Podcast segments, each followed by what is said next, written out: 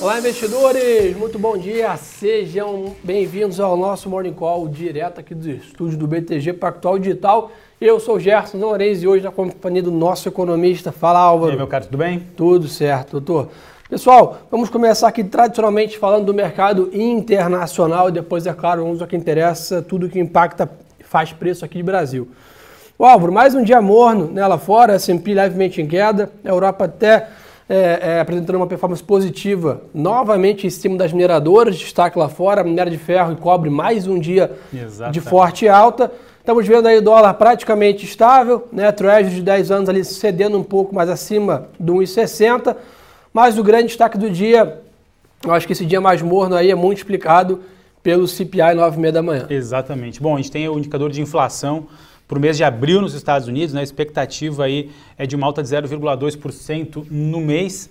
Uh, e esse indicador, ele, digamos que ele pode determinar o, o, o rumo do, do Treasury de 10 anos, né, do, dos juros americanos de 10 anos no dia de hoje. Isso geralmente é um balizador aí para dólar, para curva de juros, para muita coisa dos ativos emergentes e por consequência aqui no Brasil. 9 e meia da manhã sai o indicador. Se vier muito acima do esperado, o que, que, vai acontecer? Esse juro americano de longo prazo vai subir bastante, provavelmente o dólar tende a se apreciar, as moedas emergentes a se depreciar. Se vier em linha com o esperado, eu acho que não vai mudar muita coisa não. E aí fica aquela, aquela briga, aquele cabo de guerra, né? De um lado, o mercado financeiro americano achando que o Fed está dando muito mole para a inflação, no outro, o Fed falando que a inflação está controlada. É. Hoje a gente vai ver aí mais um dado dessa, dessa novela às nove e meia da manhã. É, no último capítulo lá do payroll ganhou o Fed, né? Exatamente. Então acho que vamos ver como que o mercado monitora hoje, mas por isso que, que o, o, resumo da história, porque o mercado está um pouco mais lento nessa manhã, aguardando esse indicador. Como eu comentei, né, para você ter uma ideia, os papéis da Rio Tinto sobem 1%, na Europa e Anglo-América também 0,5%, ou seja, minério de ferro segue dando suporte às mineradoras de siderurgia é, no hemisfério norte. Então isso está favorecendo aí é, um pouco a performance do continente europeu como um todo. Na Ásia, tá? Nikkei, Japão caiu 1,6, Xangai né, 0,60 de queda na China. Então atenção para esse movimento também. Ainda na onda de commodities, tá? Petróleo sobe, tá? 66 dólares praticamente o contrato da WTI. Depois aí, como importante órgão, né, comentou que está um, um, amplo excedente de oferta do ano passado acabou.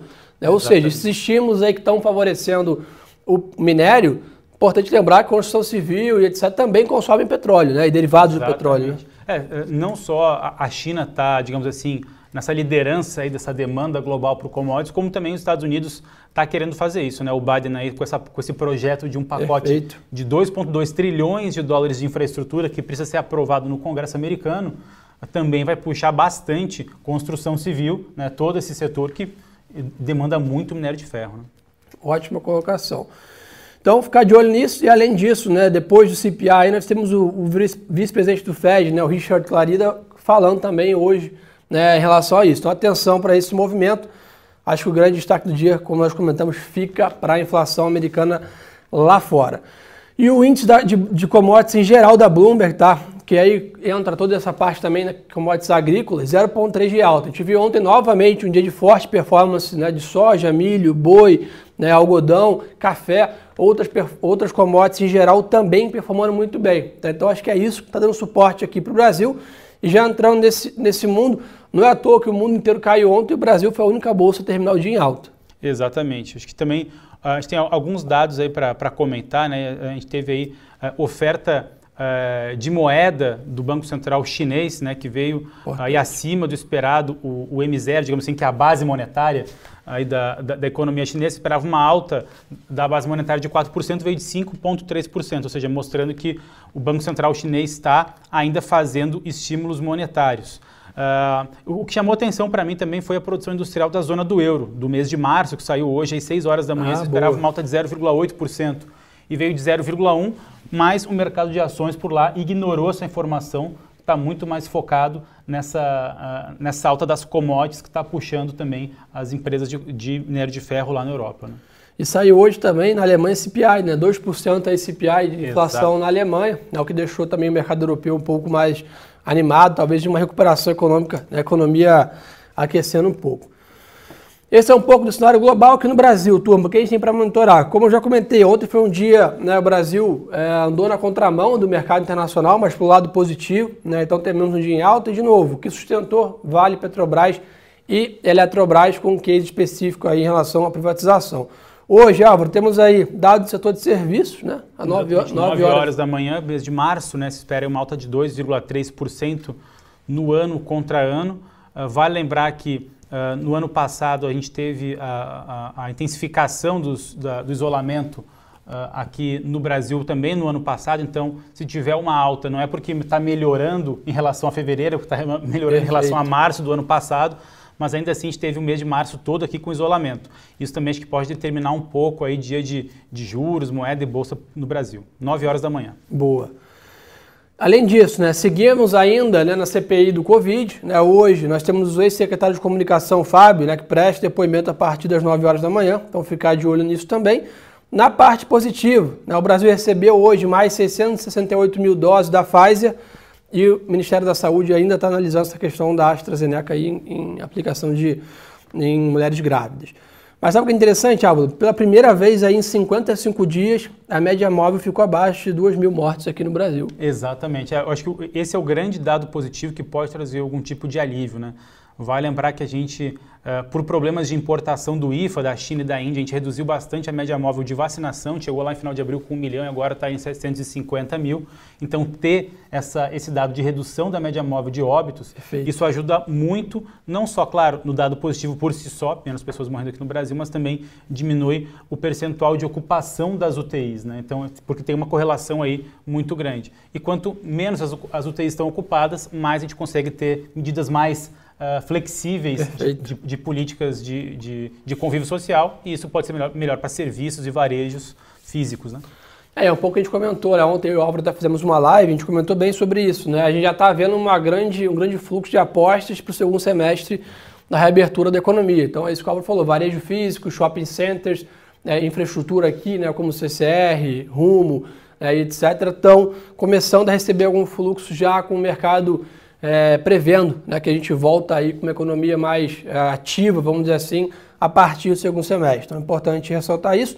O Brasil chega a 55 milhões de doses aplicadas, com um pouco mais de 17% da população com a primeira dose e 8,75% com a segunda. Então, atenção para isso, são alguns dados aqui da pandemia para vocês. Acho que até, falando de pandemia ainda, Gerson, acho que uma, algo muito importante, talvez mais importante do que todos os indicadores que a gente falou para movimento de bolsa, câmbio e juros Sim. aqui no Brasil hoje, é a CPI da Covid, que vai ter o depoimento do ex-secretário da Comunicação, Fábio Van Garten. Uh, o, o, Planalto considera ali um, um, um, depoimento imprevisível, né? Uh, se, se, se, diz que ele pode preservar o Pazuello, mas pode acusar, digamos assim, outras pessoas ou o governo federal de uma forma mais pesada. Isso, isso não é certo, mas é uma expectativa. Então, acho que o mercado está bem atento ao depoimento do secretário da comunicação no dia de hoje, que pode interferir, hum, provavelmente vai interferir em todos os ativos aqui no Brasil. Boa, perfeito. Na parte do corporativo, tá, pessoal? Temporada de balanços bombando, tá? Tivemos alguns balanços ontem, a Distribuidora divulgou lucro aí de 500 milhões no primeiro trimestre, alta de 110%. Caramba. Carrefour também divulgando quase um bilhão de lucros de lucro é, aqui também avanço de 154%. O setor realmente de, de supermercado, tacarejo está muito forte aqui no Brasil. Então, de olho nisso também, a própria Vivo divulgou um lucro é, é, 944 milhões. A Marfrig teve um resultado excepcional, né, mostrando essa força aí, principalmente do mercado internacional, que a Marfrig também tem exposição né, à exportação de operações fora do Brasil. Então acho que é importante ressaltar isso. E Álvaro, hoje, final do dia, tem Brasil Foods, Ering, 3R Petróleo, Local Web, MRV Natura, Oi. Importante ficar de olho no balanço da Oi, que a turma pergunta sempre. Suzano e a Via, né, que é a antiga Via Varejo, Y Duque e Eletrobras, entre outras. Então acho que hoje é o principal dia, tá dia recheado, de balanços né? aí em quantidade né, de empresas. Ainda temos Petrobras essa semana, né, então ficar de olho aí nos próximos dias. Mas eu acho que essa é uma das últimas semanas de grande destaque na temporada de balanço. E, de novo, continuamos vendo balanços fortes, né? Exatamente. Acho que o, o mercado do primeiro trimestre está surpreendendo ainda o mercado.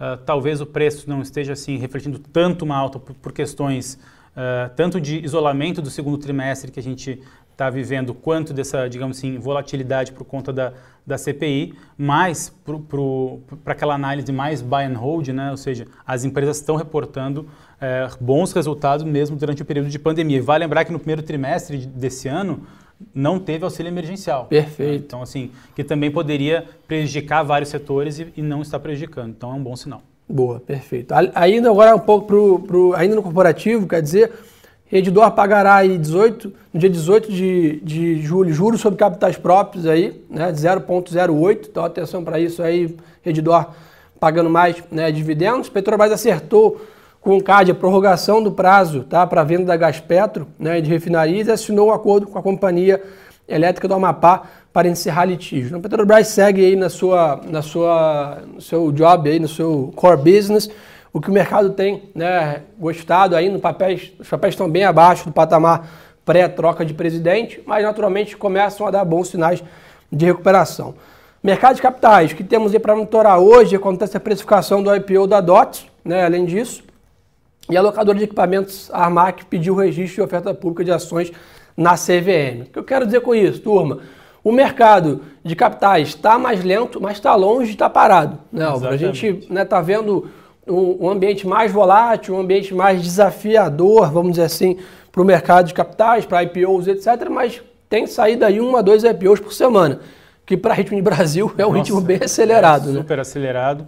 Acho que mostra um pouco a, a transformação do mercado é, de investimentos. Né? Acho que desde 2017 a gente está vendo um movimento muito forte de pessoa física entrando. Acho que de uma certa forma isso ajudou a gerar uma consciência maior no empresário que abrir capital não é só para uma, uma multinacional, uma, ah, mudou muito, uma, né? uma empresa gigante. Aqui no né? Brasil. Acho que, exatamente. Acho que as empresas é, de, de, porte é, grande, médio porte também estão considerando como alternativa de captação. Você não precisa só é, se endividar, né, aumentar o seu, o seu capital de terceiros para captar recursos para crescer. Você pode aumentar pelo capital próprio e aí a, o IPO, né, a, a, oferta pública, é um dos mecanismos. Muito bom sinal. Boa. Pessoal, pessoal, todo mundo querendo saber aqui de dólar. DXY está estável hoje né, lá fora. A gente está vendo o real aqui. Trocou de patamar, né, Álvaro? A gente já está negociando ali no 5 baixo, como a gente chama, depois de negociar muito tempo no 5 alto. Eu acho que esse movimento veio para ficar, né, Álvaro? A gente provavelmente vai trabalhar nessa banda mais é, é, inferior, né, próximo desses 5 reais. Sem dúvida, aí, se os Estados Unidos mantiver nessa linha aí do. Se o Fed vencer essa guerra e manter os juros baixos e o Copom levar a Selic para 5,5, 6, devemos continuar esse movimento de fôlego aí um pouquinho no dólar, né? Olha, exatamente. Deixa eu até pegar aqui um dado que eu estava eh, monitorando, que é a, a, a, a, valorização do real nesses últimos, desde o fim de março. Deixa eu pegar aqui o dado certinho para vocês. É, mas a gente está aí com uma, com uma apreciação aí de quase, uh, de quase de, mais, de, mais de 10% né, do, de, de final de março para cá. Eu acho que isso mostra uh, dois motivos. Né? Primeiro, sim, acho que o avanço da vacinação no mercado global está colocando, uh, digamos assim, os gestores internacionais mais, com mais apetite a risco, então isso acaba escoando esse fluxo para mercados emergentes, sobe para o Brasil, e o Brasil conseguiu avançar com o orçamento dentro de, umas, de regras fiscais que dão tranquilidade para o mercado. Ainda tem a volatilidade por, por questões políticas ali da CPI que a gente comentou, mas se a gente tiver, se a gente passar essa CPI, uh, eh, que de novo, vale lembrar que foi instalada lá no início de abril e tem um prazo de 90 dias, e depois desses 90 dias, se a gente conseguir avançar algum tipo de reforma, eu acho que tem um ambiente aí muito interessante para a apreciação do real. Bom, mas isso aí, Gerson, a gente já falava desde lá de março, né? Sim, sem dúvida. Isso tudo que o Álvaro falou está também em linha com a nossa queda do CDS, nessa nota de risco aí que o mercado Perfeito. reprecificou o Brasil, reduziu um pouco o nosso, nosso grau de incerteza e de risco aqui. E isso favorece bastante, né? Inclusive tem um gráfico muito interessante que está até na nossa carteira recomendada, lá no pessoal é, de Research Equities colocou, que é o seguinte, é o gráfico CDS versus a entrada de capital estrangeiro. E você Exatamente. vê drasticamente essa correlação. Nossa CDS cai, nossa nota de risco né, cai, lembrando, essa nota quanto menor, melhor. Exato. Nossa nota cai e o fluxo aumenta né, de entrada de capital estrangeiro aqui. Então, se a gente né, seguir, como a Álvaro falou, nessa esteira aí de reformas, equilíbrio fiscal, vacinação, etc., o Green continua entrando no Brasil. Abril entrou com 7 bi. Continuar nesse, nesse ritmo, isso vai favorecer a bolsa aqui, o CDS vai né, normalizar e a gente continua recebendo fluxo. Né? Exatamente. Acho que o, o, e vai lembrar, né, Gerson, a gente, o Brasil chegou a ter uh, o grau de investimento Uh, uh, né, ali entre 2000, 2008 e 2014, oh, né, exatamente, quando o Brasil tinha, digamos, um selo de bom pagador de dívida pelas agências internacionais de rating. E nessa época a gente tinha um CDS aí de 5 anos ali em torno de 100, eh, 100 110 pontos. Né? Hoje o CDS ele está aí em torno de 180 sem uh, esse, esse, essa nota de grau de investimento. O Brasil está está longe de ter o grau de investimento de novo. Né? A gente precisa é, voltar a ter superávit primário, diminuir o tamanho da dívida, tem que fazer muita coisa na parte fiscal para isso acontecer. Mas se a gente conseguir manter o teto de gastos, Já, esse é, é, digamos assim, a, a, o link que a gente faz às vezes com política fiscal, que às vezes parece um assunto muito chato, mas que tem um impacto gigantesco no mercado financeiro na Bolsa de Valores. Se a gente arruma as contas públicas, volta a ter superávit, diminui o tamanho da dívida em relação ao PIB, a gente consegue melhorar a nossa nota de crédito, pode ter uh, daqui a alguns anos investment grade e aí o CDS fica mais baixo ainda, mais baixo, mais entrada de capital estrangeiro, maior a valorização da bolsa. É o que a gente fala daquele ciclo positivo, né? E aí a gente Exato. viveu um tempo agora de ciclo negativo, né? Piora no quadro fiscal, piora no CDS, saída de fluxo e apreciação da moeda. O que a gente está vivendo agora é o contrário, né? Apreciação do real, redução do CDS entrada de fluxo aqui, o que é um ponto é, bem interessante. Pessoal perguntando aqui bastante sobre Petrobras, essa subida é por causa do balanço. Léo, talvez até seja, mas particularmente também está em cima desse boom das commodities. Né? Acho que são duas razões que a Petrobras está subindo né? agora. Primeiro, boom de commodities e o papel está descontado, né? em questões de preço está barato. Mas realmente talvez já seja uma pessoal apostando no balanço aí que vem nessa semana. Então atenção para isso também. O Álvaro, bastante gente perguntando aqui, até queria trazer esse tema para a gente né, comentar aqui um pouco, que até a gente falou nessa live ontem com os clientes sobre isso eleições ano que vem. Né? Até é, engraçado que né, acho que o Covid ainda está tão evidente, né? Se não fosse a pandemia, com certeza a gente estaria falando já de pandemia, de, das eleições do ano que vem. Segundo, meados do segundo semestre, com certeza. Mas como a gente, ainda está vivendo Covid, vacina, Covid, etc., a gente ainda não está falando tanto. Mas eleições está chegando aí, né? Ano que vem, Exatamente. eleições presidenciais e o mercado tem que ficar de olho nisso, né? Exatamente. Acho que as últimas pesquisas têm mostrado aí o cenário de polarização ainda, ou seja, eh, tanto Bolsonaro quanto Lula no segundo turno das eleições presidenciais do ano que vem. Uh, terceiras vias sempre estão se, se aventando possibilidades, né? Uma hora se fala em Luiza Trajano, outra hora em Luciano Huck, uh, Ciro Gomes está fazendo suas movimentações, João Dória João também está fazendo suas movimentações, uh, mas o, o, o, cenário de, digamos assim, de muitas opções de centro tende a fortalecer tanto o Bolsonaro quanto o Lula. Né? Então, talvez para mudar o cenário atual, digamos assim, que é essa polarização no segundo turno, tem que ter uma, digamos assim, uma, uma opção unificada de centro que até agora não existe. Então, isso aqui acho que o mercado vai monitorar bastante no segundo semestre. Boa, perfeito. Então, turma, acho que por hoje é só. Obrigado aí pela super audiência novamente. Obrigado, Álvaro, pela parceria de sempre. Pessoal, importantíssimo é o convite que eu sempre faço a vocês a seguir o nosso Instagram, arroba e arroba Álvaro S. Frasson. Acompanha com a gente lá uma enxurrada de conteúdos no intraday. Então segue a gente, está na descrição do vídeo aí é, do YouTube. Para quem está no Instagram também é só digitar aí, arroba Gerson Zalorenzi e arroba Álvaro S. Frasson. A gente acompanha com vocês aí no dia a dia. Um ótimo dia de negócios a todos. A gente, a gente volta amanhã, sem dúvida, no mesmo horário para bater um papo. Obrigado, Álvaro, novamente. Valeu, pessoal. Casa é sua. E, pessoal, lembre-se sempre que o melhor ativo é sempre a boa informação.